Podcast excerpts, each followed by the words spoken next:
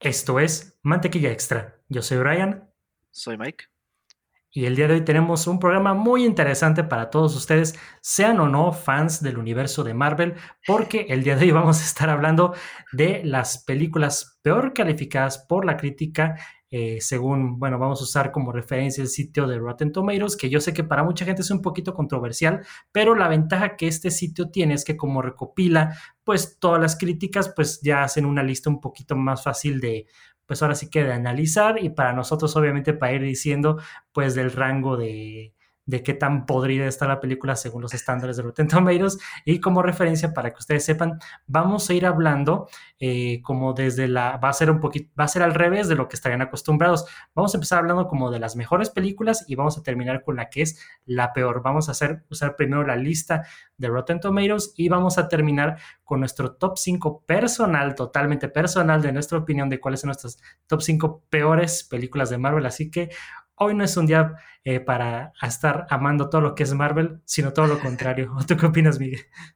Sí, también recuerden que, bueno, mucha gente piensa que Rotten Tomatoes es una página que califica, pues en realidad no, solamente este como que captura las críticas de, de varias personas o de varios sitios y las recopila, ¿no? Y hace como un promedio. Entonces, no le echen la culpa a la página, no tienen la culpa. Este, porque si luego es como que, ah, es que Rotten Tomatoes los califica mal, o Rotten Tomatoes, este, no sé, por está ejemplo. Está pagado por Disney o algo Está pagado, ajá. Entonces, pues no. Entonces, nomás está como que recopilando las críticas. No se enojen, esta es su opinión. y porque, porque, sí vamos a tener como bastante controversia, yo creo. Sí, sí, porque aparte, obviamente que sepan todos que la razón por la que también estamos haciendo este programa es porque obviamente con el reestreno, eh, estreno, perdón, reciente de Eternals, pues obviamente que se volvió la peor calificada por la crítica. Lo vamos a, obviamente ya ese es como el, digamos, el, el spoiler, entre comillas, pero no va a ser spoiler para nuestras listas personales. Ya luego verán en qué lugar ponemos a Eternals y si se merece que sea la peor calificada o hay otras por ahí que pueden estar un poquito peor, pero es lo que vamos a ver. más peor. Exactamente. Estamos en Guatemala. Ándale, de Guatemala a Guatepeor. Con respeto a todos nuestros este, amigos que nos están escuchando en Guatemala, pero suena muy chistosa esa frase. El chiste es de que, pues si quieres, Miguel, vamos a ir platicando una vez, este, si tienes por ahí la lista, si quieres comentamos cuál es, vamos a como en reversa, entonces cuál sería la película mejor calificada de Marvel. Mira, de la, este, ahora sí que la menos peor, es este Avengers Age of Ultron. Este, de hecho, tiene como un certificado fresco. Ese que significa que, este, que pues, a la mayoría de la gente le, le gustó. Y la calificación es de 76%, 76%. Entonces, pues está bastante bien. Más arriba del promedio. Y bueno, ¿Qué opinas tú de esta película? Pues mira, yo no sé. pues mira, si, si, lo podemos traducir quizás de un 76% a un como por ejemplo un 7 de 10, yo puedo decirte, Miguel, que está un poquito más alto de lo que debería de tener. Como que siento que cuando salió me pasó algo bien curioso. La vi y me gustó, pero esas películas que a lo mejor por la euforia del momento de estar en el cine y que nueva película de los Vengadores dices, ah, qué padre, pero mientras la vas analizando dices, no, como que hay algo que no me late aquí, como que es de las películas que creo que es la de los Vengadores que menos he visto, o sea, porque sí es algo como, no, no quiero decir olvidable, pero veníamos de un mega high con la primera de los Vengadores y ahora la segunda fue como un, tenemos a Ultron y bueno, para los que éramos fans de los cómics, de haber leído la serie de los cómics se llamaba Age of Ultron, pues decimos, ah, caray, ¿a poco van a adaptar un poquito de la, de la línea de historia de los cómics? ¿Y cuál? ¿Cuál era de Ultron? Se transformó en la semana de Ultron. Las cinco días de Ultron. sí, totalmente. ¿Tú, Miguel, qué opinas de esta película? Me pasó, este, ahora sí que la fuimos a ver, porque pues, también era como el, hype, ¿no? Del MCU, este, de, de la saga del infinito, este... O sea, pues saliendo de, de Avengers es como, no manches, este, pues, ¿cómo lograron tener a los ¿cuántos eran? Es como 5 euros en una pantalla, ¿no? Ya por fin como que un sueño hecho realidad para los que nos, gustan los cómics. Es como, no manches, Age of Ultron, repite la fórmula, mismo director, este, el cast también este que, ya llevaba como más este, películas como en su, ¿cómo se llama? En su historial. Tenía todas las de, las de ganar, pero creo que les, les, les faltó mucho. Para mí, si le pondría, yo tuviera que poner una calificación, tal vez sería como 5, tal vez rayándola al 6. Como que sí es. Igual, sí, yo igual. Raya la mediocridad, pues, o sea, como que ahora sí como un 5, yo creo que sí sería lo más correcto. Eh, creo que desde que la vi en el cine, más la he visto dos veces más. este. Tiene muchos problemas, creo que el villano. Eh, ahora sí que se fueron como muy cómico digo, tenía como la, la, personalidad de Tony Stark, o al menos eso como que, esa es la excusa, ¿no? Para que el villano haga chistes. Este, ¿qué decir de Quicksilver? Desperdiciado totalmente. Brutal, lo mat. no le gusta venir. Pobre, pobre de, ¿cómo se llama este actor? Aaron Taylor. Aaron Taylor Johnson, hey. Se me hace como muy buen actor. Va a regresar al, ahora sí que a Marvel como Craven. A ver cómo lo hace, pero pues si no, desperdiciado el personaje. Luego, este, también hay unas cosillas ahí de este, Joss Whedon, este, que, eh, ¿cómo se llama? Creo que sobre todo con, que usa el mismo, bueno, usó de luego la broma en, la Liga de la Justicia, en la Justice League, de que Black Widow se cae, no, Bruce Banner se cae en los pechos de Black Widow y es como que... Así, mm, y creo que es lo mismo con, con Wonder Woman, este, pero, y también que más tiene problemas, creo que creo que se preocupa más por la creación del universo porque está la escena de Thor este, que, que, tiene como la visión de los de las gemas del infinito que no va a ningún lado y no está como de relleno que es como que una el side quest de, Thor totalmente y nada más este como que le quita enfoque a la película. Pero bueno sí tiene como muchos muchos problemitas así a ver y si quieres vamos a implementar esto con cada película que vamos a estar hablando Miguel el peor aspecto de la película o la peor escena ¿cuál sería? La peor escena. Ah, yo creo. Es que fíjate que no, no la recuerdo tanto. Pero. bueno. A ver, espérame, espérame. Porque, o si quieres. Ah, sí, sí, tú, tú. a ver, a ver. No, pues creo que sí, la peor escena es la, la, de Thor, la visión, que no va a ningún lado y pues obviamente que, que se supone que también era de Ragnarok, que estaba como que haciendo el build-up a, a, la Thor 3. Ah, sí. Y que, que Taika Waititi dijo, no, pues esta no es mi visión. y se lo pasó por abajo, por donde ya les contaremos. creo que, esa, es la peor escena, porque, o sea, sí es, se preocupó demasiado por expandir este, los personajes y no por crear como una historia, que creo que es este, lo, lo, principal. ¿Y tú, Brian, cuál es la, la? Pues mira, pues mira, ni el Hulkbuster llega a salvar esta película, que fue lo único que todos recordamos ah, quizás Con, con, más gusto de la película. Que por cierto, ahí antes de continuar con esto hay que aclarar algo. Nosotros, como decíamos antes de iniciar el podcast, no creemos que Marvel en verdad tenga una película que digas, madre mía, qué película tan mala. Aquí es un, estándar bien, bien curioso porque aquí vamos como a hablar, como tú habías dicho hace rato, donde lo que raya en la mediocridad hasta lo más o menos malito. Pero bueno, ya con eso ya quitado el camino. Pues para mí el peor aspecto, quizás no escena, pero el peor aspecto de esta película sería toda la onda del romance con Black Widow y Hulk. Algo que ah, le salió tan mal y tan forzado que no se ha vuelto a mencionar como que en Infinity War se vuelven a ver y como es una mirada incómoda, como de, ay, ¿qué hicimos? como, que, como que está muy extraño y de hecho cuando te llega la, primera impresión de la película, cuando ves estas, estas escenas pseudo románticas, con el romanticismo de una, de una toalla mojada, es como que totalmente ¿no? hay química, como que no, no funciona, ¿no? Como, igual como lo que dices que pasó con la escena de Thor, no va a ningún lado, no hay repercusiones de alguna vez de, de estas escenas o de que algo pase en el universo Marvel, en ningún momento nadie extraña a su interés, nadie, o sea, para mí eso fue un aspecto que también dije, ¿esto para qué? como que sí está muy extraño. Y bueno, al menos eso es de lo que yo puedo decirte que fue el peor aspecto de, de Age of Ultron.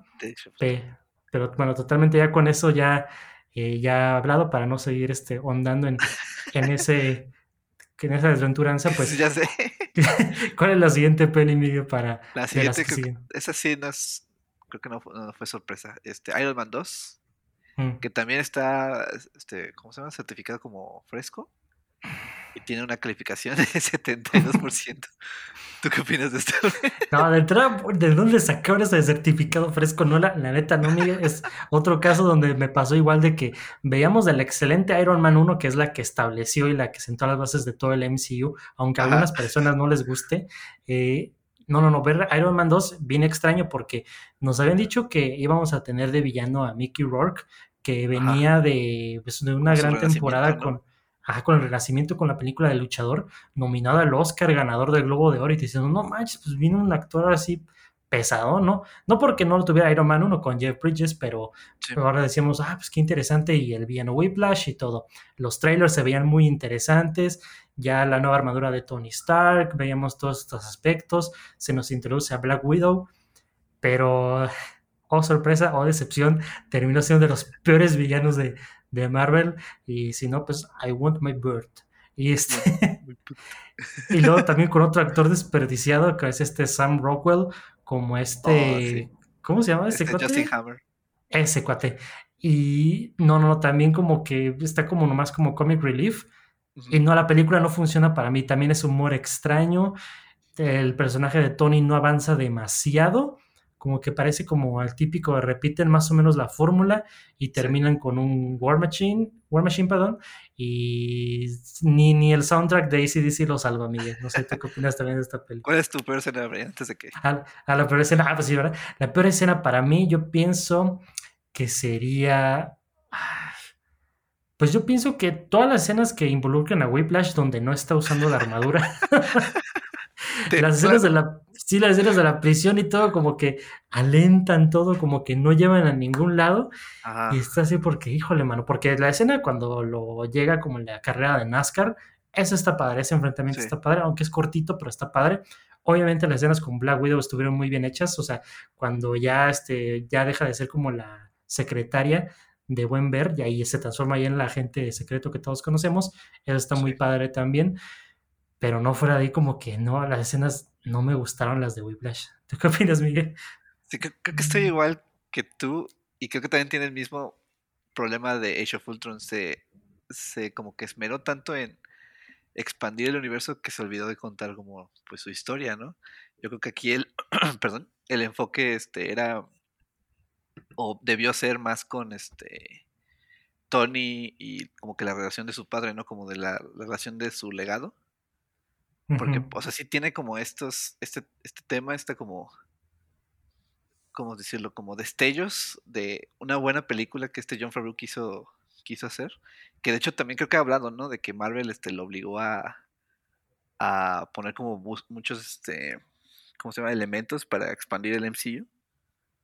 Y pues, eh, de hecho, pues eso fue lo que ahora sí que quebró a John Favreau. Bueno, qué bueno y qué malo, porque hizo Chef y creo que también, este, ah. para los que han visto Chef, este, pues la película habla de un, uh, que pues, ahora sí, con cocinero, que o sea, se, harta como de estar en, en, un restaurante, digamos, este, como comercial o bien. Estarías Michelin y, y todo. Y, y, se, ajá, y, se, y, se vuelve a hacer como que, vuelve a, es, es, un food truck, ¿no? Como que ahora sí su, su cosa independiente donde es más feliz. Entonces ahí John Favreau, pues obviamente le estaba tirando. Comentario muy meta. Entonces, este, pues sí. Que por cierto, Miguel, antes de continuar, perdón que te interrumpa, pero un pequeño paréntesis. Fíjense muy bien en la escena famosa del sándwich de queso. Sigan la receta como la ven y les queda de 10 lo Sí, hombre, no, y luego tenía, no, es un gran paréntesis, pero tenía como su show de Netflix, ¿no? De chef. Este, ah, sí, cierto. Que invitó como a varios este, actores y artistas. Entonces, estaba muy bueno. Bueno, un gran paréntesis. este, y bueno, yo creo que Fíjate que aquí estoy en desacuerdo contigo, porque Justin Hammer para mí fue lo mejor de la película. Sam Rockwell es como, no me están viendo, pero Chef Kisses. es, se ve que se divirtió este, mucho con el papel. Y ahora sí, lo que sí han desperdiciado es no volver a pasar a Justin Hammer, porque siento que ah, ahorita que no está a este, pues, Tony este, este, en el universo, yo creo que Justin Hammer es como que pues el reemplazo, ¿no? Bueno, el reemplazo, pero como marca patito, ¿no? Diríamos aquí dijo la región 4 de Tony Stark. sí, porque eh, pues, ya tenemos esa figura tipo Elon Musk, ¿verdad? Como ajá, entonces estaría, estaría muy padre como que sacaran otra vez a Sam Rockwell y quisieran como, porque creo que trabaja con los Dark Avengers, ¿no? En alguna parte de los cómics y bueno, ah, tiene como sus influencias, este, ahí este, muy, muy grande en los, en, los cómics, entonces como que siento que sí, se han despreciado mucho ese personaje que no lo hemos vuelto a ver y para, mí la mejor escena, ahora sí que es donde está enseñando el armamento a este a este Roddy, es como que ah, y la ex es como esa parte. está, muy padre y creo que lo peor estoy de acuerdo contigo es Whiplash definitivamente creo que la batalla final aunque vemos a, este Tony y a War Machine este, peleando juntos que está padre pero pues es otra pelea, ¿no? Es como que puros drones, eh, ahora sí que puro este, cannon fodder, dirían los gringos, carne de cañón. Sí. Y el final boss, ¿no? Que lo matan en 10 minutos y es como, ah, ok. Entonces creo que sí, Whiplash es definitivamente lo peor de la, de la película y más lo de los elementos que quisieron como que a fuerzas ponerle este, a, John Favreau del, del universo, ¿no? De expandir el universo. Sí, que simplemente no, no funcionó, como que fue algo como que dijiste, eh", pero pues no, nada resaltó, no, no, no, no, no resaltó y lo peor es de que pues John Favreau nunca pudo terminar la trilogía, pero seguramente vamos a hablar de, esa otra película más adelante. Ay, mire, ¿cuál? Sí. La siguiente, creo que esta ya, ya vamos como lo, lo peorcito, ¿eh? Este, El Increíble Hulk. Este, ahora sí que no se confundan, es la de Edward Norton de hecho muchos piensan que no es parte del MCU, pero pues sí. Sí. Este, sale al final este Robert Downey Jr. como Tony Stark. Entonces esta tiene, esta no está certificada como fresco, pero tiene 67%. Pues mira, aquí es donde ya empezamos con las, con las discrepancias completamente. Yo creo que esta es de las mejores en solitario de Marvel. O sea, yo siento que esta película, bueno, de entrada porque Edward Norton pues es buen actor, yo siento que nos dio un buen Bruce Banner, un poquito no tan nerdo, como un poquito más, este, como nos recordaba, bueno, en algunos, bueno, yo me acuerdo mucho de los cómics de uno que se llamaban Avengers Disassembled o Separados, donde estaban buscando a, Hulk, bueno, de lo que pasaba antes, y pues era con la personalidad de Bruce Banner como fugitivo, que últimamente, no sé si ya en los cómics lo están adoptando de nuevo, pero por un tiempo ese fue su, su aspecto, ¿no? Sí, creo que lo último que vi como grande es Immortal Hulk, que también, que muchos, no lo he leído, pero muchos dicen como que sí es como que lo mejor de Hulk que ha salido últimamente. Pero mm. sí trata más como de Bruce Banner, este, ahora sí como que el solitario que trata de contener a la bestia, ¿no? Y creo que es cuando funciona muy bien Hulk, como que, o bueno, no sé, es como que más interesante para mí. Sí, porque, o sea, yo siento que esta película tuvo muy buena acción, o sea, como no tan, no, no tan marveliana como estamos acostumbrados, porque no estaba atascada de chistes a cada rato. Pero bueno, ahorita que me puedo pensar, bueno, no sé si la llamaría otra vez como de las mejores en solitario, pero me divirtió mucho esa película, porque ahorita que me pongo a pensar, eh, yo pienso que las escenas con Emil Blonsky, a pesar de que era este Tim Roth, que pues sabemos que es un gran actor y todo, pues como que eso, eso sí dejó a desear un poquito, pero al menos me gustó todo el aspecto además de, de, de la película, aparte porque teníamos a Liv Tyler como Betty Ross, y pues obviamente también eso le daba un plus. Y obviamente el regreso del general Ross y todo ese tipo de aspecto. Y aparte porque tristemente pues es el último que hemos visto de Hulk en solitario en Marvel y pues obviamente eso quizás me hace apreciarlo un poquito más. Pero bueno, eso es lo que opino de la película. Quizás lo peor, lo peor de la peli, ¿qué sería? O sea... Mmm, ah, caray, aquí sí está un poquito más difícil porque digo, no, pues la escena final me gustó, las peleas, este... Sí, la pelea con este con. Ay, se me fue su nombre. ¿Con Abominación? Ajá. quién? Sí. sí, sí, Está muy padre la de Bronx, ¿no? ¿Dónde es? Creo que es en Nueva York. Sí, como en. Sí, es en Nueva York y hay todo eso, pero. Ahí, bueno, yo sí diría que lo, que no me gustó tanto, quizás, fueron este. Por irónico que parezca, quizás las escenas románticas con Betty Ross, como que no estaban tan bien, como que no se sentía como las famosas relaciones de los cómics que son Peter Parker, Mary Jane, este, y estas otras personas, y estaban Betty Ross y Bruce Banner, no se sintió como ese, ese click, a pesar de que son dos buenos actores. Eso sería mi opinión. ¿Tú, Miguel? Creo que esto lo que pega es que es olvidable. Creo que no es tan mala como dicen, pero pues simplemente es como muy, ah, ah sí, Hulk, otra aventura, mm. ¿no? Y, y más porque pues Creo que la anterior fue la de Eric Bana, no me acuerdo cuántos años tienen bueno, de diferencia. que también como, que dejó cinco más o menos. Mucho, mucho que desear. Uh, bastante aburrida. sí, y muy experimental de parte de este Ang Lee, ¿sí? No, sí es Ang Lee, sí, ¿verdad? Sí. Este, pero sí, no, creo que, creo que Hulk, Edward Norton es muy buen actor, como dices. Creo que lo desperdiciaron, tal vez. Y bueno, hay muchos rumores que en, en set era muy difícil de trabajar y creo que hasta reescribió parte del guion, ¿no? Porque no estaba Eh. contento. Bueno, no sé, son rumores, son No chismes. sé, no sé. Este, pero sí que fue como muy difícil de, de trabajar con, con este Norton.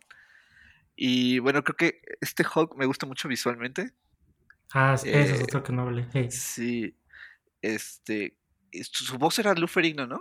O sea, cuando se convertía en Ah, sí, sí, sí, eso sí. estuvo muy padre porque siento que, bueno, creo que nada más lo, han hecho con Avengers. Creo que todavía era Lou Ferrigno cuando dice Puny, God y, bueno, como sus Mm. frases monosilábicas. Hey. Pero estaba muy, muy padre eso que salió Lou Ferrigno. Este, pues creo que ya, bueno, no, es que lo, pe- es que lo peor de que tiene una película es como que sea muy X, ¿no? Sí, O sea, que sí, no porque digas- o sea, no es tan mala, pero... no destaca, ¿verdad? Sí, es que, Sí, eso no. me pasó lo mismo, o sea, porque yo creo que me gustó, pero peca de olvidable, como mencionas, porque de hecho, mira, tanto así que ni siquiera me acuerdo qué es lo que menos me gustó, porque también sí, no es algo creo, que ya he vuelto a ver. creo que lo peor, y creo que no tiene nada que ver, es el sub, la subtrama como de, de que envenena gente con su sangre. Ah, ya. Porque creo que cae en una, en una fábrica de jugos en Brasil. Ah, sí. Pero y, y es como que por eso lo están buscando, no me acuerdo qué. Y creo que también lo, lo más raro es este, se me fue su nombre, este villano de Hulk que le crece la, la cabeza, que de hecho lo hace Ah, tiza al final. Es sí, no, el, no es Modoc, no. no, no es Modok, Modok es, Eh, Pero, pero es el otro varal que sí, sí, sí. sí, sí, No, no sé cómo se llama. no, no me acuerdo cómo se llama, pero pues también que nos dejaron como con la, con el tease ahí de este villano. Mm. Y creo que también era un buen, muy buen actor, este, no, no tengo su nombre, pero, pero este, pues sí, es como muy, muy desperdiciado y como dices tú, este, lástima que no han sacado, este, algo de Hulk en, en ¿cómo se llama? En solo, lo más parecido, pues ni siquiera eso es Thor Ragnarok, donde lo vemos ahí con su War War, War, War- se, me, tra- se me lengua la traba, el War War Hulk. Ey. Este, pero sí, Entonces lo, una, lo, nueva película de Hulk. entonces lo peor, Miguel, ¿cuál quedamos que era? E- Esa es la subtrama de la sangre La en el jugo que está envenenando a la gente. Sí, yo pienso que, yo pienso que vamos con lo mismo, Miguel, porque ya recordando bien se me olvidaba eso. Entonces eso fue, eso era lo que recuerdo que no me había gustado tanto. Y que estamos, estamos parejos ahí. Entonces, ¿cuál sería la siguiente, Miguel? Hablando de olvidable, Aguas profundas.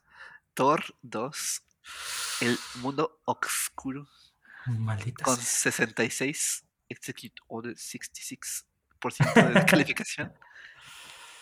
Mm, Y bueno. Pues, pues mira, aquí ya hablaremos después en nuestras listas personales porque esta sí está dentro de lo top de lo que no nos gusta y siempre Sí, hemos dicho no. mil veces que no nos gusta. Pero mira, creo que es esos casos donde la vi no me gustó, no le quiero vuel- a volver a ver por las mismas razones, pero yo siento que esta película eh, como que no, no va más allá del personaje de Thor, siento que tiene las mismas broncas que tuvo en la primera parte, que de por sí la primera parte tampoco se me hace una cosa Sí. genial, con los famosos este, planos holandeses Planos holandeses. toda la media película chueca. Y este, igual aquí creo que tiene también de los peores villanos más genéricos de la historia con los Dark Elves, con los elfos oscuros, Ajá. y con toda esta onda del Ether y de la piedra del infinito y de al final lo que pasa con Jane.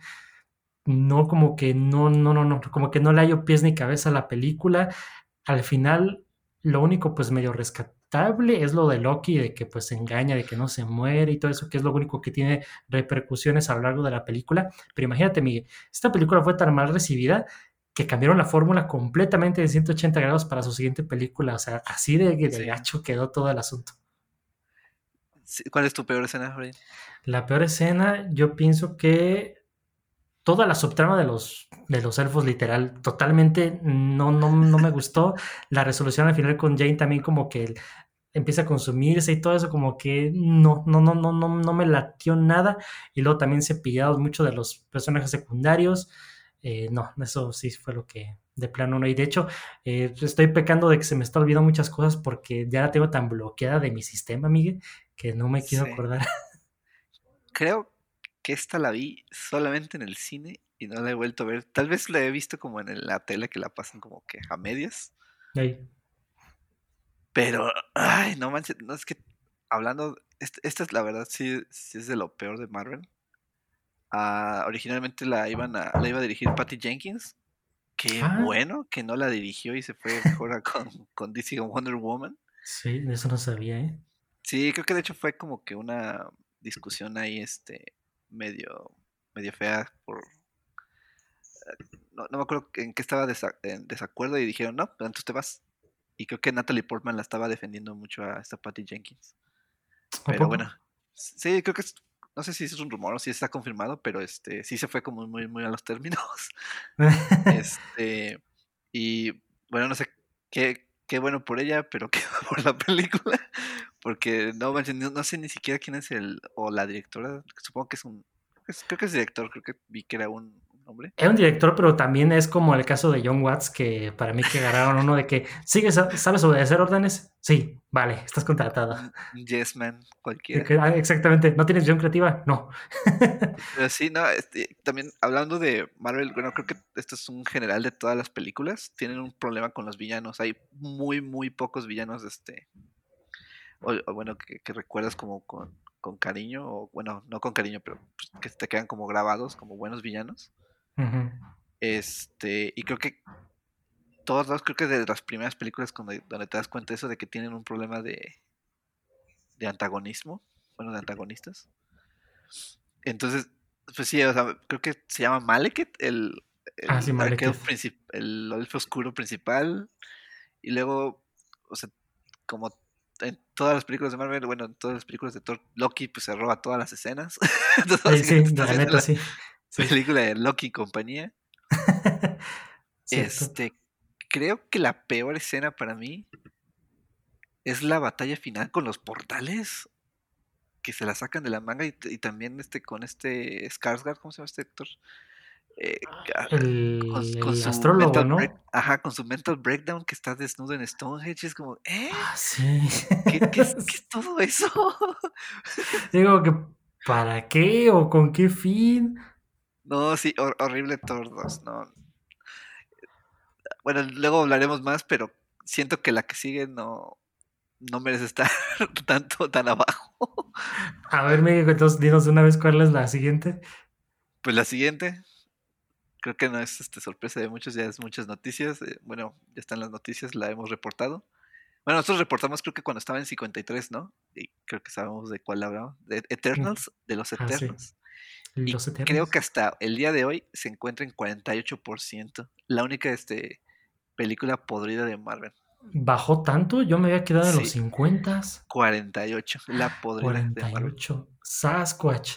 No, sí, entonces totalmente, este, está, pues de plano ya le, le, soltaron todo, como que ya todo el rencor que le tenían a Marvel, no, no es cierto. Pero. ya no les llegó el cheque. sí, y bien extraño, Miguel, porque esta tenía toda la preparación o todo el, vamos a llamar el prep work de que iba a, iba a ser una buena película, porque imagínate, de entrada teníamos a Chloe Zhao, fresquecita de ganar su Oscar de mejor dirección, mejor película. Este, y bien extraño porque ya incluso hay una teoría por ahí de que dicen que Disney manipuló las cosas para que Chloe Zhao ganara el Oscar y así crearle buena publicidad de anticipación y ternas. Eso se hace muy de conspiración, pero no sé cómo dicen por ahí en Estados Unidos. Creo que sí, ¿no? Porque los Oscars son ABC y creo que ABC es parte de Disney. Sí, porque también no son la organización más pura y cero influenciable de la vida. O sea, de eso ya tiene fama los, globos de oro, pues los Oscars por ahí han de también manipular las cosas. Aparte con eso de que ya tienen chorro mil miembros de la academia y que muchos ni siquiera ven las películas y las califican, sí me late que por ahí mano negra, sé que suena muy conspirativo, pero el dicho gringo dice Stranger Things have happened, así que no hay, no hay que pensar mucho de más en eso, pero puede que sí. El chiste es de que teníamos esa preparación, teníamos de que era una historia un poquito más este, de ciencia ficción, este, que no iba a tener tanto humor, tenía pues el poderío de Angelina Jolie, de Salma Hayek, este, por ahí de otros actores, eh, decía, no, pues que va a ser muy diversa, entonces no sé qué tanto, y pues muchos factores, ¿no? Y sorpresa, empezaron a caer las críticas y que mala, mala, mala, mala. La, tuvimos chance de ver. Y bueno, ya comenzando con mi comentario, así como yo lo mencioné en mi crítica de Eternals, que pueden checar en YouTube y como en nuestro podcast anterior de, de la semana, que estuvimos hablando justamente de nuestra opinión de Eternals, pues yo ahorita me puedo adelantar que no digo que no sería la peor de Marvel porque tiene aspectos que sí la separan del resto y que la hacen un poquito más entretenida que por ejemplo Thor 2 pero. bueno, es mucho decir, pero. sí. pero, pero sí, o sea, yo siento que Eternals es eh, eso como de. Fíjate, yo me, me, gustó usar la alegoría que ellos mismos usan en su propia película, de que la película vuela muy cerca del sol, apunta muy alto, tiene una ambición muy grande, pero se queda corta, porque pues la neta es, la tenían de muy difícil de explorar un equipo de 10 personajes y cubrirlos todos en dos horas y media, ninguna, ninguno. Que tuvieras el mejor director estuviera muy cañón y sin conocerlos a nadie y súmale que nadie en los cómics los conocía. Mm, querían repetir el éxito de Guardianes de la Galaxia, pero pues ahí era diferente, un equipo un poquito más corto. Uno de esos personajes casi nunca hablaba, que era Groot. Y aunque eso, y no porque no tuviera personalidad, sino porque no tenían que preocuparse por darle un trasfondo y todo eso. Y luego súmale que la película habla de la historia de la humanidad, 7000 años casi casi, y pues mil cosas, ¿no? Mm, esa es mi opinión, que se queda muy X. Hay momentos en que se vuelve medio tediosa, pero tiene aspectos que dices, ah, mira, está interesante. Tiene buenas actuaciones por ahí de un par de actores que dices, ah, mira, me late. Yo creo que lo que menos me gustó de la película de Eternals, pues yo creo que sería el aspecto de que pues nos quedamos con ganas de más, como que no hay ninguna escena que me diga así como que, ay, qué aburrido porque, por ejemplo, esta Macais, que es la que corre muy rápido, de ella casi nunca hacemos casi nada. Entonces, yo no sé si porque era más difícil porque quizás la protagonista era muda, como le dan tanto tiempo sin que esté hablando, no sé, tengo muchas dudas con eso. Eh, por ahí lo que vemos del personaje de Sprite que cambia brutalmente en el tercer acto, como que, no sé, como que eso de que los, mi principal problema recae con los personajes porque fuera de Cersei, que de hecho ni Cersei es el gran personaje, que es la única como que la, la escaron un poquito más. Sí. Ah, bueno, y, Kingo, que es este personaje de Kumal Nanjani, él es el único que sí en verdad me gusta ese personaje, que curiosamente es el que sí está dentro de la fórmula Marvel. Y sí, creo que eso es lo único que no me gustó tanto, que nos quedamos con ganas de ver con esos personajes que daban para más. Tú, Miguel, ¿qué, qué puedes decirnos de Eternals? Sí, creo, creo que Eternals es tal vez pues sí, es que, es que raya, o sea, no creo que sea la peor, definitivamente, pero pues también raya en lo, en lo mediocre, ¿no? Y también, o sea, no estoy de acuerdo con lo que dicen las críticas este, buenas de ella, que, ah, es que cambia la fórmula de Marvel, por eso no te gustó, es como, yo aún veo la fórmula, Brian. sí, ahí está, ahí está. Yo aún, yo aún veo la, chistes, este... Tercer acto de CGI. Sí, o sea, ahí está, ahí está la fórmula, nada más tiene como un Nada más porque le pusieron como pintura nueva, no es como que. Pero bueno, es, es lo que le ha funcionado a Marvel y pues con, con eso, pues. Y este, yo creo que le ha ido muy bien también con la taquilla, ¿no? Este, para, bueno, para hacer como dentro de pandemia y todo. Pues, pues, pues la, la, gente la está viendo, entonces, pues bueno. Porque también ahorita me quería investigar y está con 80% en la, ¿cómo se llama? En la calificación de la audiencia. Entonces, pues vemos un, ahora sí que un gran, una gran diferencia entre críticos y audiencia. Y bueno, pero no sé si sea porque son como fans de Hueso Colorado del MCU, no sé qué, no sé qué pasa ahí. Digo, ya otra vez nos metemos como a teorías de conspiración de que me da flashbacks de, de cuando estaba como Suicide Squad, BBS, de que, de que, ah, es que los críticos no me entienden, no lo entienden. ah, sí. Mm, Entonces, sí. Bueno, eh, para mí te digo que como ya te dije, ¿no? Para mí lo peor es que dicen que se sale de la fórmula, pero yo sigo viendo la fórmula. También este personajes pues que no se te quedan grabados más que pues los principales Icarus y Cersei, pero pues porque los ves la mayoría de la película. Personajes que ni siquiera tuvieron por qué estar ahí, porque ahorita que recuerdo que dices este de ¿Cómo se llama el Kumail Nanjiani? Este, este Kingo creo que se llama. King Kingo. Sale, sale totalmente del tercer acto y no Ah, eso, ninguna Miguel, eso. repercusión. Sí, sí, Es como sí. que, ah, ya me voy, ¿eh? Este, ahorita regreso para la escena post Ajá, sí, sí, sí. Yo, mi pequeño paréntesis, Miguel, yo también dije, bueno, la típica fórmula de que se va pero regresa como la regresas como que caballería. heroico, ¿no? Algo así. Ajá, pero literal se desaparece, Miguel. Creo que eso es inaudito. Creo que ¿en Sí, qué no, película puedes decir. Que, que, es como el- de la, la advertencia, ¿no? Que te dan de que, bueno, pues es porque va a regresar y nunca vuelve, cumplió Sí, su promesa. pa- parece como que su arco está incompleto, porque, o sea, su arco es como que ama a la humanidad, Totalmente. Este, porque pues ya es actor y pues lo adulan. Ahora sí como que como un icono del cine, ¿no? Este, entonces pues va y defiende a, a las personas y es como que, ah, es que estoy de acuerdo con Icarus, ¿eh? entonces no voy a hacer nada. Es como que, eh, tal vez, Peace out. ajá, tal vez si hubiera visto, como que se hubiera unido a Icarus y como que lo viera como en su, ¿cómo se llama? En su ira. Es como que, ah, no manches, mi, ahora sí que mi héroe está mal, ¿no? Como que caer este, como en cuenta de que, de que, este, ahora sí como que la figura que idolatro está mal, o sea, es, es- es, este, Eso hubiera estado padre, como que eso hubiera ese, estado padre, ese ¿no? Y, y aspecto le da otro personaje. totalmente, Miguel, o incluso que, o que aplicara la de hago como que me le uno y lo traiciono, o no sé, cualquier ajá, otra cosa. sí, ¿no? Porque pues cuántas veces, bueno, no sé, te pasa como de, de que, ah, te gustaba mucho un actor y resulta que es, que es un idiota, ¿no? Este, o, o que tiene ahí, este, Un unas pasado cosas, oscuro un pasado así. oscuro. Es como que, ah, no manches, como, o sea, como que no lo conoces, pero pues te duele, ¿no? Es como de que, ah, no manches, yo te idol- idolatraba. Ey. Y, o sea, me hubiera gustado como algo así. Y también lo, lo de Sprite de que, ah, nada más porque le gusta el, el men. Es como que, ¿es en serio esa es tu motivación? Digo, O sea, como que giros muy débiles. Y, y también, Brian, o sea, no entiendo a los, a los críticos que dicen que es la mejor, la mejor este, película visualmente de Marvel. No manches, es el mismo gris de todo el tiempo. O sea. Nomás por un par de tomas muy Chloe Zhao que sí se ve que sí, sí, o sí sea, ya hay, creo pero, que los flashbacks son los mejores fotografiados. pero ni, Pero es algo que digas, ah, no, no, que fíjate que no. nos vamos a ver muy, muy fans de, de la iglesia de Snyder.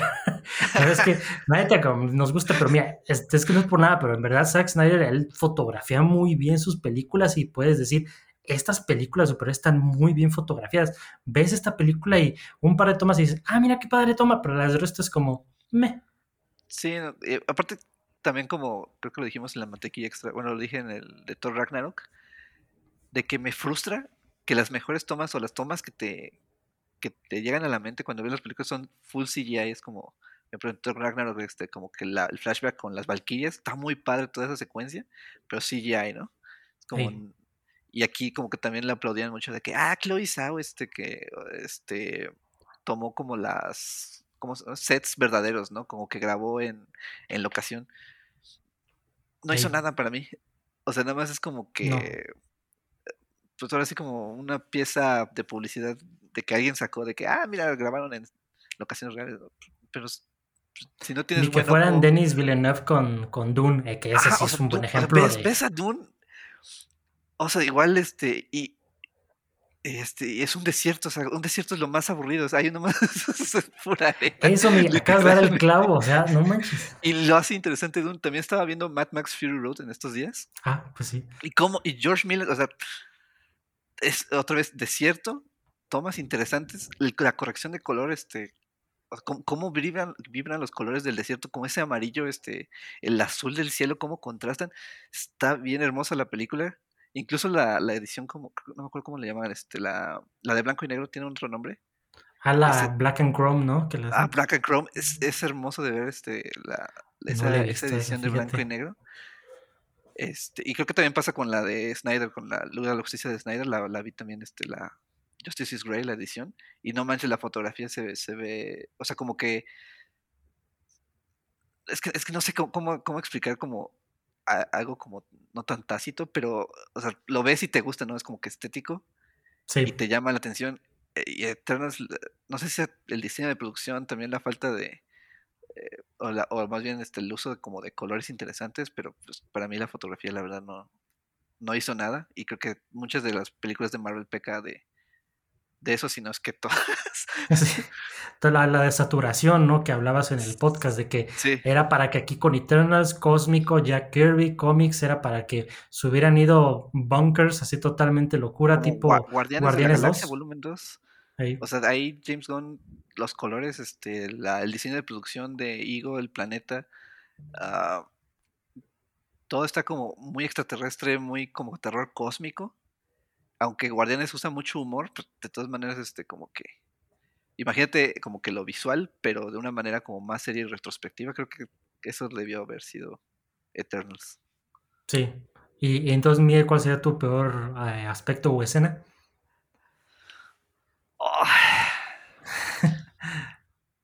Changos. Ah, creo que toda la escena de, de esta Fostos, de su familia, porque también lo que habló, ¿no? De, este, de las... Ah, sí, los personajes que no tienen un... Ahora sí que valga la redundancia, un personaje establecido. Porque es como que Fastos es como que amo mi familia, y por eso no voy a ustedes. Ah, pero si la amo, entonces lo voy a defender de, del celestial que van a hacer. Es como, ¿eh?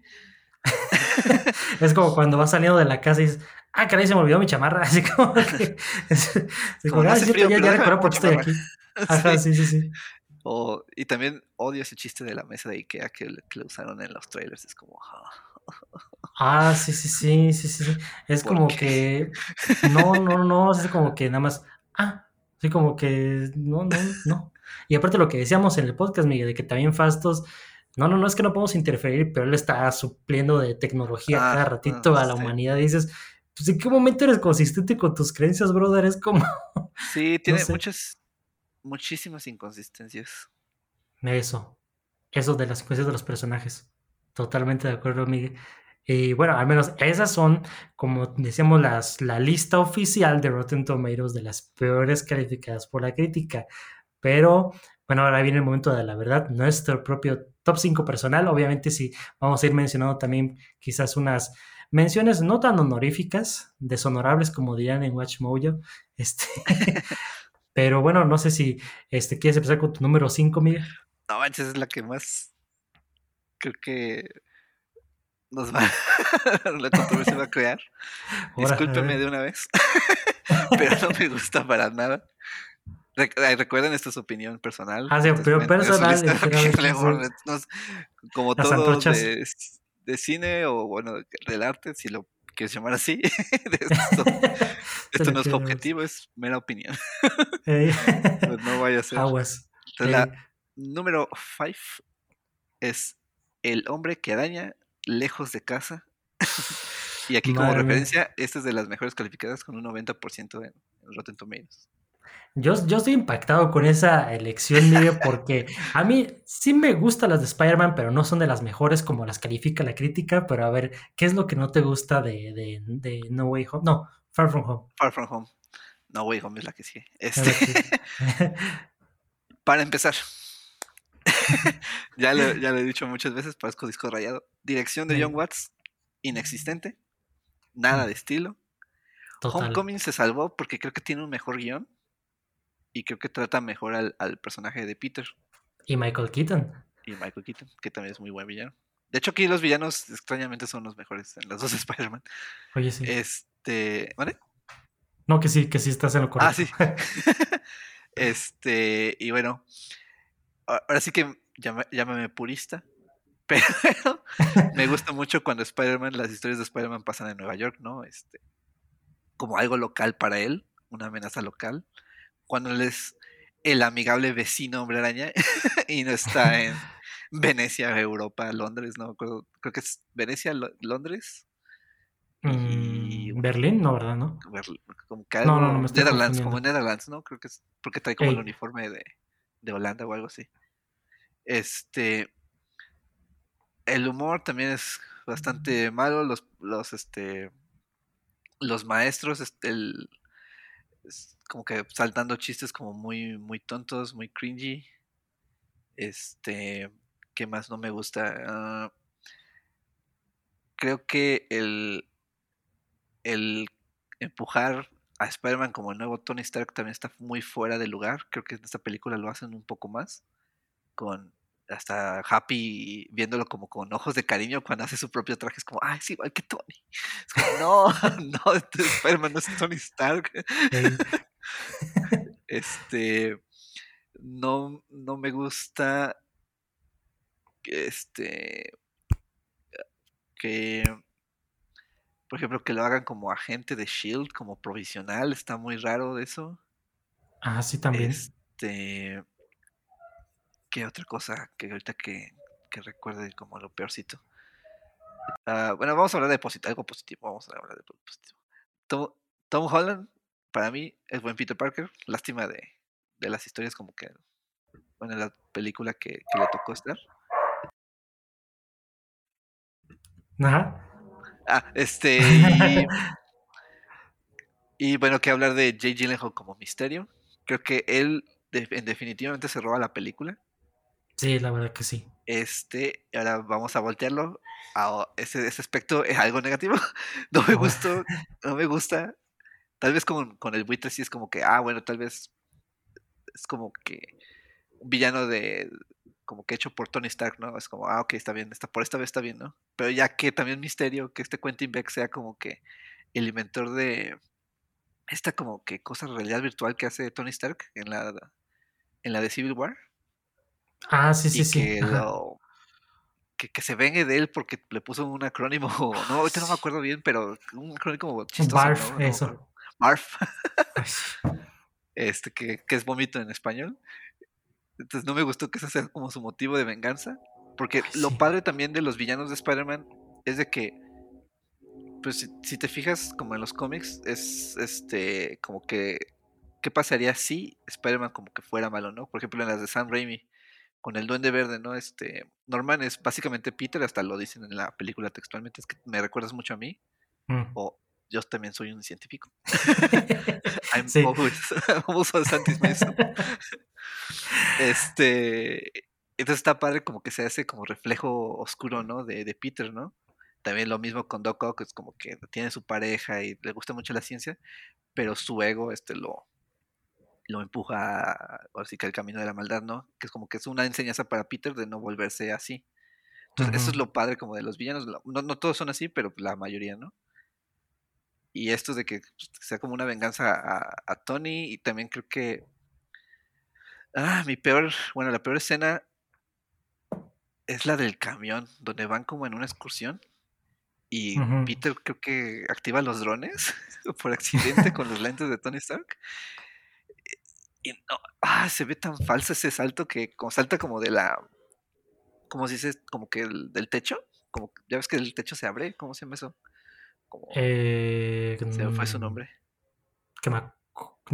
No, como, como, que el camión tiene un quemacocos, ¿no? Como un extraño. y salta Peter, se ve bien falso.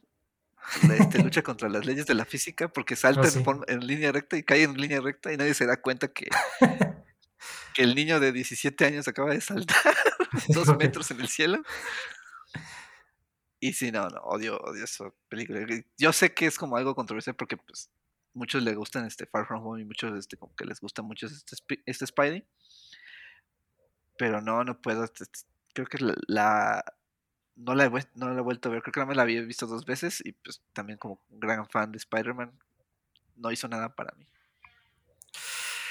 Sabes que pues sí, controversial completamente. Este, no, yo, yo, bueno, yo tampoco la tengo como el top 10 de Marvel. O sea, bueno, bueno, si está en el top 10, quizás está en el número 10, porque la verdad, si son como 13, 14 películas, pues sí van a andar por ahí. Pero no, no, no, yo sí de mi, pero fíjate, curiosamente, mi 5 de mi top 5 también puede ser controversial para algunos, pero es algo que una película que yo he expresado mi disgusto varias veces a lo largo de los podcasts. Y bueno, mi número 5 es Black Panther, Black oh, Panther, Pantera Negra. Y bueno, la razón por la que, bueno, se va a preguntar, ¿cómo que pones en top 5 a la película, la única película de Marvel nominada por mejor película a los Oscars?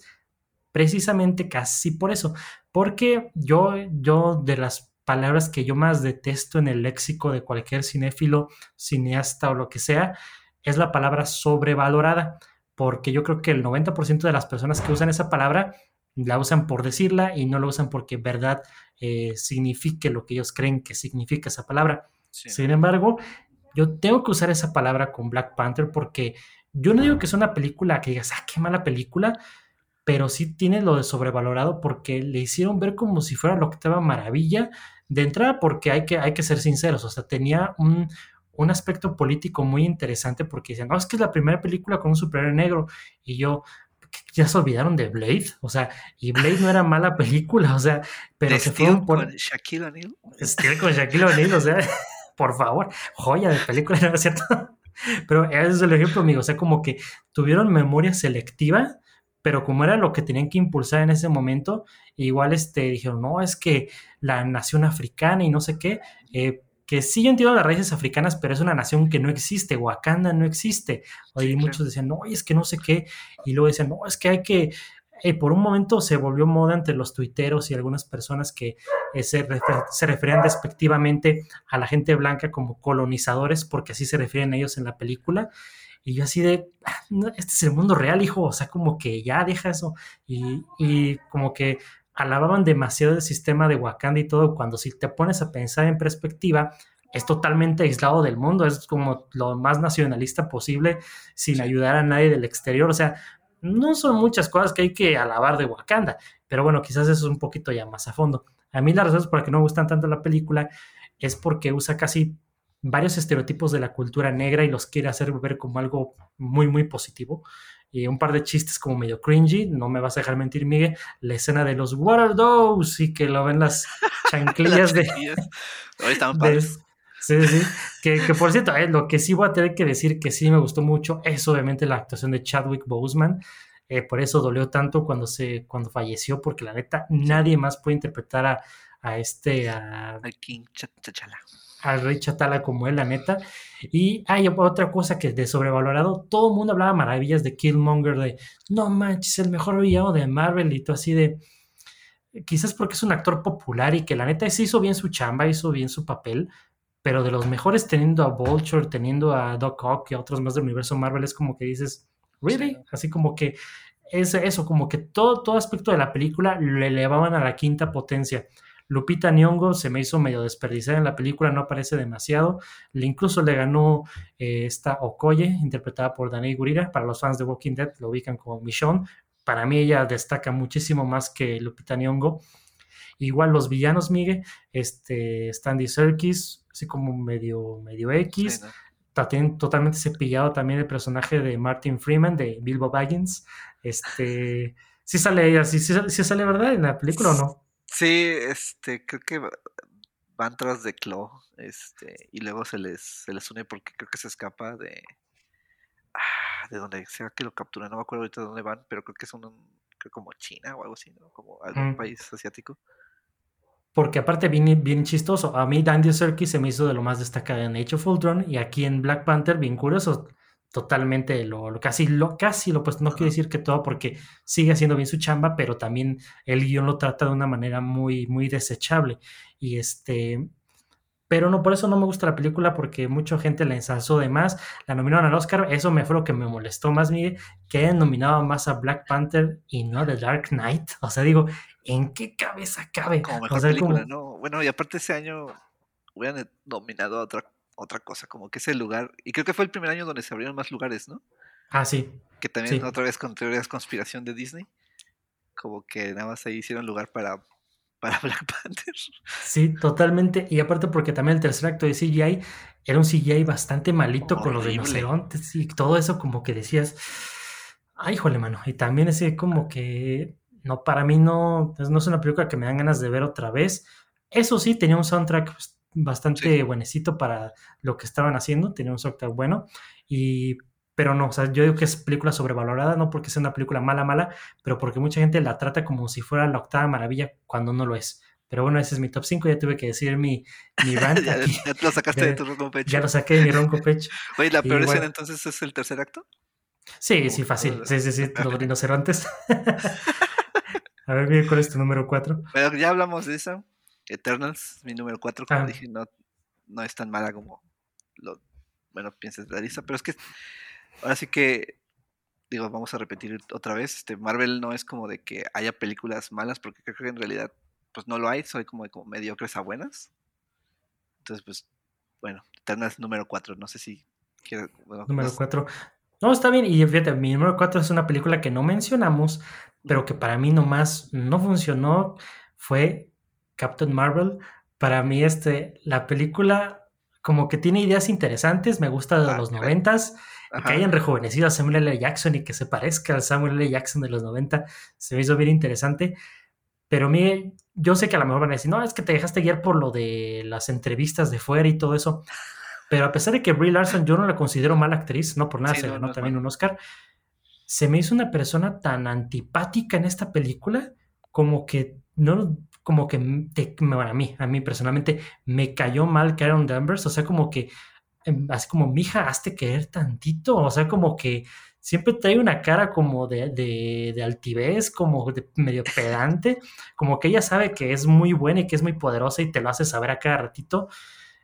Eso no me, me tumbó por completo, así como que yo, ah, así como que Sí. puede meter a alguien más, por favor, así como que alguien con más carisma dentro de aquí. Y bueno, lo que mencionaba de te dejaste guiar por la de afuera, que también con los con sus coestrellas de los, de los Vengadores, pues era notorio en las entrevistas como que ellas como que, ah, como que no se llevaba muy bien con Brie Larson porque ella está en un plan muy, muy acá medio extraño, para no meterme en más cosas de ese estilo. Y eso, eso fue lo que no me gustó. Yo creo que la peor escena para mí de Captain Marvel fue cómo es posible que en una de las mejores películas de Marvel, Winter Soldier, eh, Nick Fury le dice al personaje de Robert Redford, la última vez que yo confié en alguien perdí el ojo, y dices, no, no manches, qué interesante. Y aquí me lo tratan de un chiste con un gato que le quita el ojo y dices, Agus. sí, es como que dices, no, no, no, o sea, como que quizás que en otra ocasión me hubiera servido eso, pero para algo Sí, que ya te habían eh, implementado, que era algo importante y que tiene algo que Lo ver con vuelven la... un chiste. Lo vuelven un chiste. Sí, por, por, eso para mí Captain Marvel no, no funcionó, Miguel. Ahí sí, bueno, lo ya que no hablé mucho en Star yo creo que Captain Marvel está bien. Creo que sí tiene muchos problemas con, con el guion. Este, como dices tú, este, creo que el guion no hace una, un muy buen trabajo para que nos guste, bueno, para que eh, sea empática con, con Carol Danvers. Uh -huh. Porque creo que aún la, de toda la película, ¿no? Como que la tratan como Cree, Cree, Cree, Cree, y no sabemos como que, no sabemos si en realidad si viene de la Tierra, o bueno, creo que está como en un misterio, ¿no? Uh -huh. Este, y como que va con los flashbacks y se va como que acordando de su humanidad. Entonces creo que eso, eso fue muy mala decisión. Creo que hubiera empezado. Creo que eso hace como que la personaje distante, ¿no? Como que. Pues, que no sí conectas. Que literal, literalmente es, es, una alienígena, ¿no? Es como que. Uh -huh. Y pues no, no, no hace el switch. Como que necesitamos. Esta es nuestra nueva héroe. Uh -huh. Porque, pues, la, la verdad, pues, el cast es muy bueno. Jude Law, este. Brie Larson, que la verdad es muy buena actriz, bueno, se me hace muy buena actriz. Este, espero yo que en su secuela, que obviamente sí va a tener, ¿no? Va a ser The Marvels, creo que también Ajá. va a salir con Kamala, eh, como Kamala Khan. Entonces, este, pues yo espero que en la secuela este, su personaje este, evolucione mejor. Porque creo que, bueno, la poca participación que tuvo en Endgame, creo que estuvo bastante bien. Ya como que la sí, como lo justo. Más, ajá. Uh -huh. Un poco más, este, no sé si lo estoy diciendo bien, pero como suelta, como que ah, bromeando con Peter de que, hola Peter Parker, ¿no? Ah, sí. Como que más humana, digámoslo así. Entonces está, pero sí, o sea, sí tiene muchos problemas. Digo, no es, obviamente no es una película perfecta, tampoco es de mis favoritas, pero pues, ah, bueno. Ahora sí que si la pasan en el 5, me la queda bien. Ahí la ves. pues mira, bueno, qué bueno que tuvimos esa discusión, porque creo que vas a hablar de Captain Marvel en un podcast Sí, o algo claro. así, pero, pero ahí está, mira, ya ha tocado el tema. Y bueno, ¿cuál es tu número 3, Miguel? 3, Age of Ultron, pues que ya también ya hablamos. Age of Ultron. Mi número 3 es Iron Man 2, que también este, eh, bien, bueno, ah, no, más bien, sí, Sí, Iron Man 2. Sí, me, me, confundí, dije, no, no será la 3. No, pero sí, igual, Iron Man tu 2. Cora, tu corazón quiere decir la 3, Brian, ya la. Sí, porque, porque también la, la, 3 tiene también sus detalles de que bien extraño que la dirige Shane Black, pero como que no se siente su toque. Pero una buena película de Shane Black reciente, les recomiendo ver The Nice Guys con Nice Russell. Crowe y Ryan Gosling. Como me encanta esa mendiga película. Pensé que ibas a decir The Predator, dije. Oh. Poetic Cinema. Pero bueno, sí, mi número 3, este, Iron Man 2, tu número 2, Miguel. Mi número 2, otra vez, este, ya vamos a cambiar un poco de la lista de Rotten Tomatoes. Para mí, horrible, horrible, horrible, horrible, horrible. La, la vi este, en Disney Plus porque no quise ir al cine a verla. Black Widow, Brian, no manches. ¿Tanto así, Miguel? Odié esa película. Sasquatch. Bueno, no tanto como todos, spoiler alert, Ah. pero Pero ¿qué, ¿qué fue lo que de plano no te gustó? Así que digas, la neta, no me gustó de Black mira, creo que también no le ayudó la, así que el contexto histórico de cómo salió esa película. Ah, Iba a sí. creo que en el 2020, a mediados o a finales, Sí. no me acuerdo bien. Y le empujaron, le empujaron, digo, la pandemia no es su culpa. Creo que, no, creo que sí iba a salir como a mediados, ¿no? Como en abril, mayo, que creo que es como que ahora sí el Summer Blockbuster, como. Este, y bueno, ya por fin salió un estreno como este, ¿cómo se llama? Híbrido. En Disney Plus creo que la rentabas como un, como algo premium, ¿no? Creo que costaba, costaba como 300 pesos o algo así, y pues en el cine. Entonces dije, no, no la voy a ver. La verdad no tengo muchas ganas de ir al cine, no, no tengo ganas de tampoco gastar 300 pesos. Ya Ey, creo que un mes después o 20 días después ya salió como en Disney Plus, o sea, así como en streaming normal, la vi. ey. Y dije, ay, qué bueno que no pagué. este, chistes muy malos. Es horrible ver a Florence, Florence Pugh, ¿se Pugh. pronuncia? Pugh-. Este, hacer como el chiste este de la pose que hace, es como...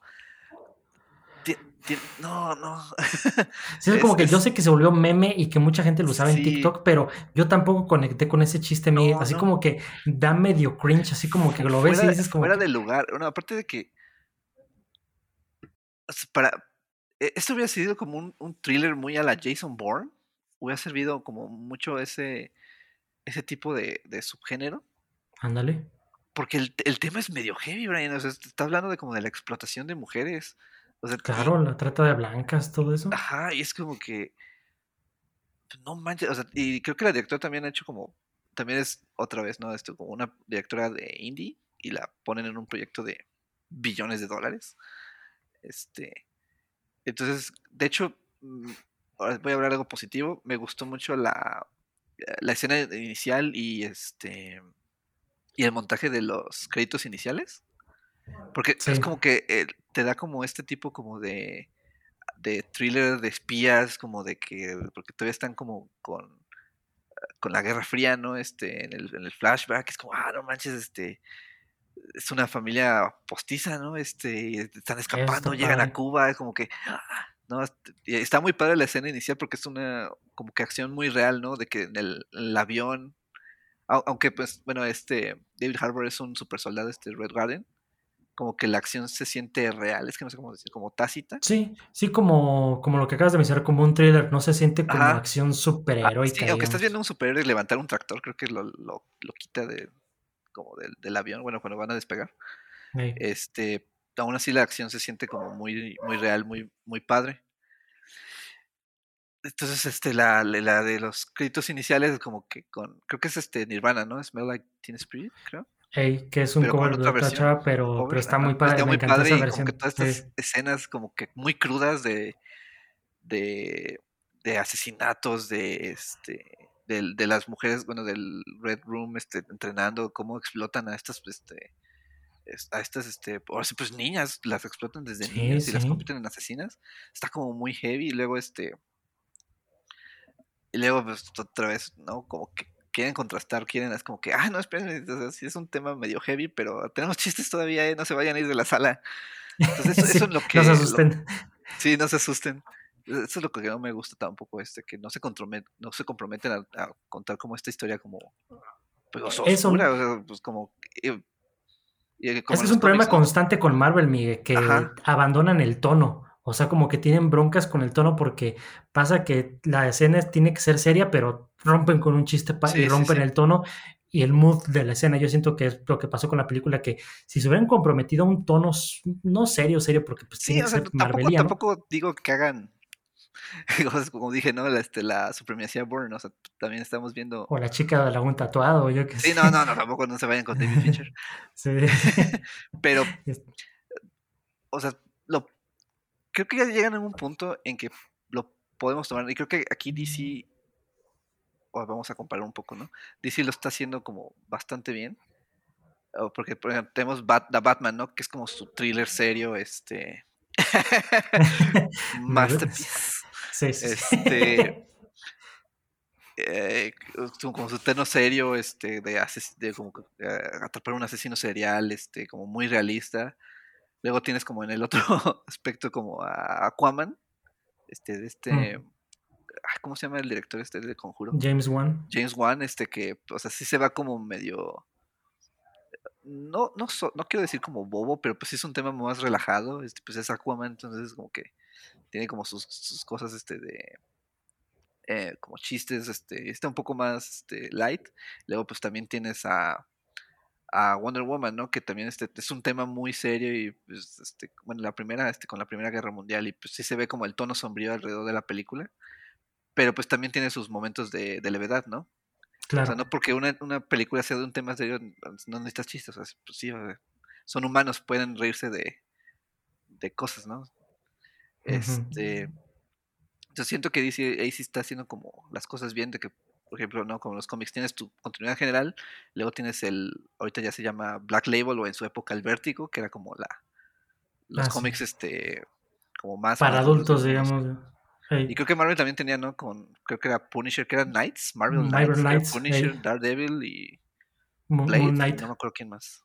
Ah, Moon Knight también.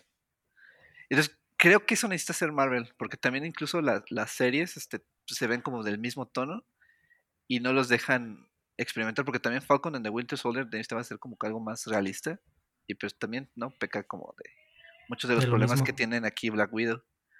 Eh, y también creo que la peor escena es la, la, lo final cuando destruyen la base secreta de, de, Harvey Weinstein. La neta. Y es como son los dos contrastes o sea tenemos la escena inicial con, con lo del avión, el escape como muy realista, muy padre. Y luego tenemos la batalla final, Black Widow saltando de escombro a escombro. Ah, ¿qué? Y volando casi casi. las físicas. ¿Estoy viendo a Black Widow o estoy viendo a, Superman o qué onda? Sí, sí, sí. Te desconecta esa parte de la película porque. Sí, sí, sí, totalmente de acuerdo, Miguel. Entonces, si eso no me gusta de la inconsistencia de los tonos. Y sí me hubiera gustado como que explorar un poco más este tema porque también es como de que también está Taskmaster que, o sea, muchos fans se enojaron porque despreciaron el, como que, ah, ¿cómo va a ser una mujer? ¿Cómo va a ser la hija de, de este, no me acuerdo cómo se llama el villano, digámosle Harvey Weinstein. Este, entonces, a, mí sí me gustó ese, ese tema porque pues es como algo muy interesante, ¿no? Porque es, es como, es el pasado de Natasha haciéndola sufrir, ¿no? Este, y está como muy padre porque literalmente está peleando contra su pasado en esta película. Pero pues también este no, no cuaja ese, ese tema.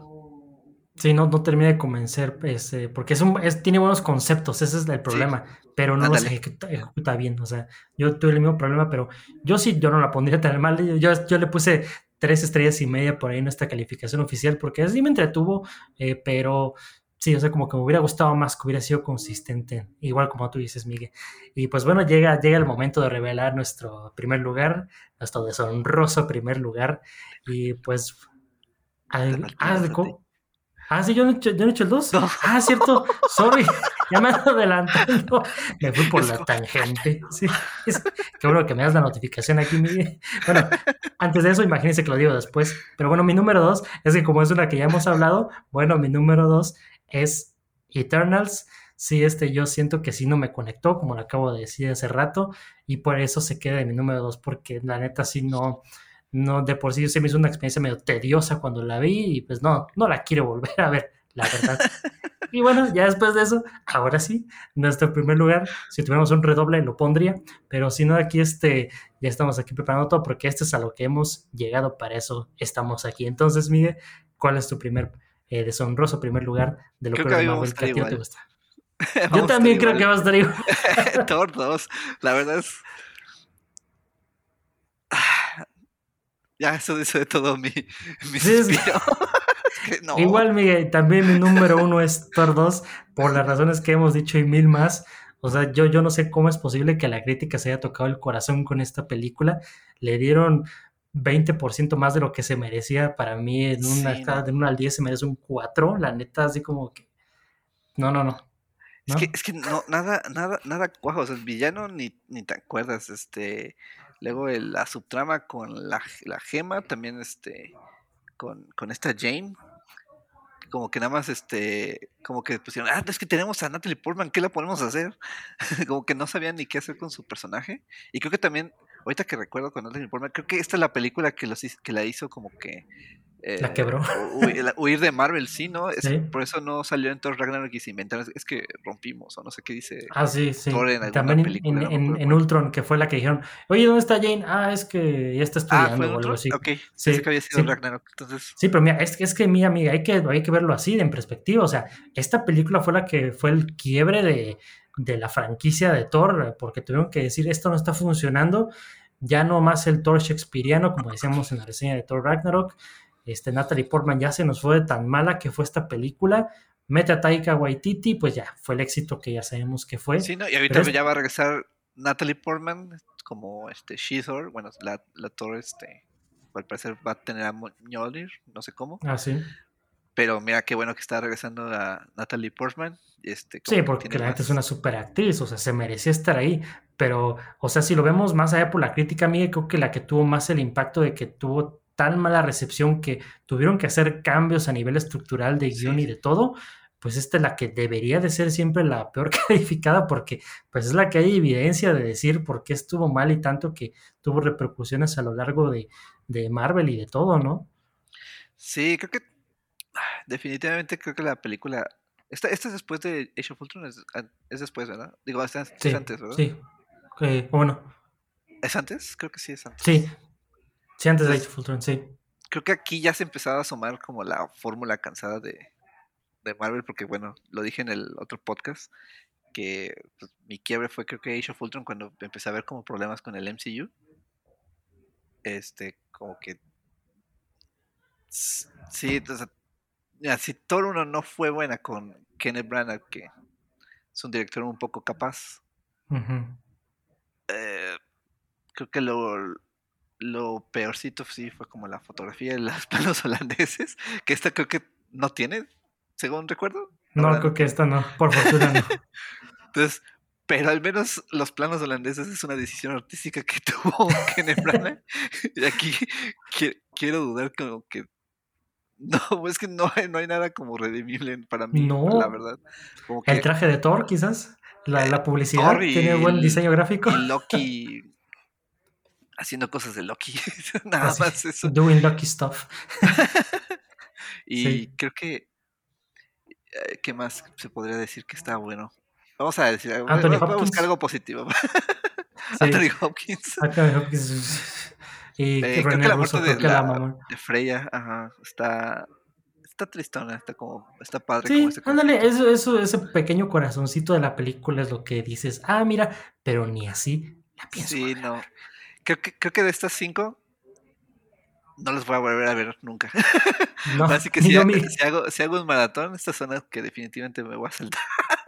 Solamente si perdemos una apuesta o alguna extraña encuesta por parte de nuestros seguidores, solamente así las veríamos. Un juego de shots. Ándale. o algo así. o un Mystery Science Theater.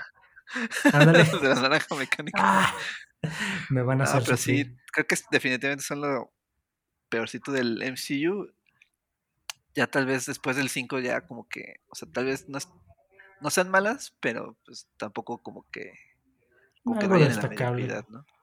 Sí, como que dice, nos quieren torturar, háganos ver cualquiera de estas cinco películas. Pero sí, totalmente de acuerdo contigo, mi. No, sí, y bueno, también, bueno, una opinión personal. Cuando compro, o cuando me gusta mucho una película, corro a comprarla, ¿no? Es como que, ah, no manches, ya quiero tenerla esta en Blu-ray. Con Marvel solamente me ha pasado con dos películas. Bueno, con tres. Pero una no la, no la, no la, he comprado. Con Homecoming, con Guardianes Volumen 1 y con Guardianes Volumen 2. Y Guardianes Volumen 1 y 2 son las únicas que tengo en Blu-ray, en físico. Entonces creo que eso habla mucho de, sí, totalmente, Miguel, porque estamos casi igual, Miguel, porque yo soy del mismo pensamiento que cuando una película me encanta, la quiero comprar y si está en Steelbook, con edición de colección, Yo por eso estoy esperando con todas mis ansias lo que sea de Dune que salga, lo voy a comprar la mejor edición posible. Y yo, yo no tengo tres, yo tengo dos nada más de Marvel. Yo tengo una que fue en su momento Capitán América que me gustó mucho y a mi hermano también y la compramos entre los dos, me acuerdo. Este, y la otra también Guardianes Volumen 1 porque la Guardianes Volumen 2 como que dije, no, ahorita me, me entretengo y no sé qué, y luego llegó Disney Plus y dije, ah, bueno, la vuelvo a ver ahí. Sí, pues que es... también con el streaming. Sí, sí no está... Este... Razones para... Sí. Pero, pero, aún así, uno que tiene corazón de coleccionista, Miguel, aunque las tengamos sí, sí. en streaming, sabemos que las podemos ver mejor. Y ahora con, eh, bueno, yo cuando tenga el Play 5, pero yo, tú, yo sé que tú tienes el Xbox Series X, sí, ya con pues el en 4K, 4K ya tienes la opción de comprarlo y se va a ver siempre mejor que en cualquier servicio de streaming. Pero miren, ese es, ese es el grado, ese es nuestro nivel de, de, de, calidad ¿no? que manejamos aquí. Sí, como que no me, no me llaman. Tal vez hubiera comprado las de Avengers, la Avengers mm. y Infinity y, War y Endgame, eh. pero pues tampoco como que me, me llamaron y pues no. Ahorita ya con Disney Plus, pues están ahora, así que. Y con eso que Disney Plus tiene los extras, Miguel, que antes también era el ah, sí. selling point de los Blu-rays, que no tenías los extras en cualquier otro lado. Pero sí, este, pues bueno, 10. ¿Cómo se llama este? Trátenos bien en las reseñas. este fue nuestro top 5 de peores películas de Marvel y top 5 de peores de Rotten Tomatoes. Y a ver qué opinan ustedes. Eso es lo que queremos saber también. O sea, los invitamos a que ustedes ya llegaron hasta esta parte del podcast, hasta el final. Escríbanos en Hello Oficial, arroba Hello Oficial en Instagram o en Facebook. Díganos su top 5 de peores películas de Marvel, cuáles son las que menos les han gustado y si están de acuerdo con lo que nosotros decimos o si nos quieren simplemente pues asesinar. Luego hacemos el top 5 de los mejores. Ándale, sí, ándale, para que no, para que no crean que odiamos a Marvel, luego hacemos sí, no, porque 5. tampoco es un no es un odio, un odio, es como que no. más bien queremos que sea mejor. Sí, estamos esperando que sea mejor. Por eso, pues, sabemos que por ahí hay una luz al final del túnel. Quizás cuando llegue eh, Far From Home, que tal vez si termina siendo de las mejores, y en ese momento será buena excusa para hacer nuestro top 5 de mejores de Marvel, fíjate. Pero pues hay que ver, hay que ver. Pero bueno, eso sería este, esta edición de Mantequilla Extra. Les agradecemos a todos ustedes que nos han escuchado a lo largo de, este, de la oración del podcast. Y pues bueno, ahí queda la invitación a que nos escriban en nuestras redes sociales. Y bueno, eso sería todo por el día de hoy. Yo soy Brian. Soy Mike. Y nos estamos viendo en la próxima.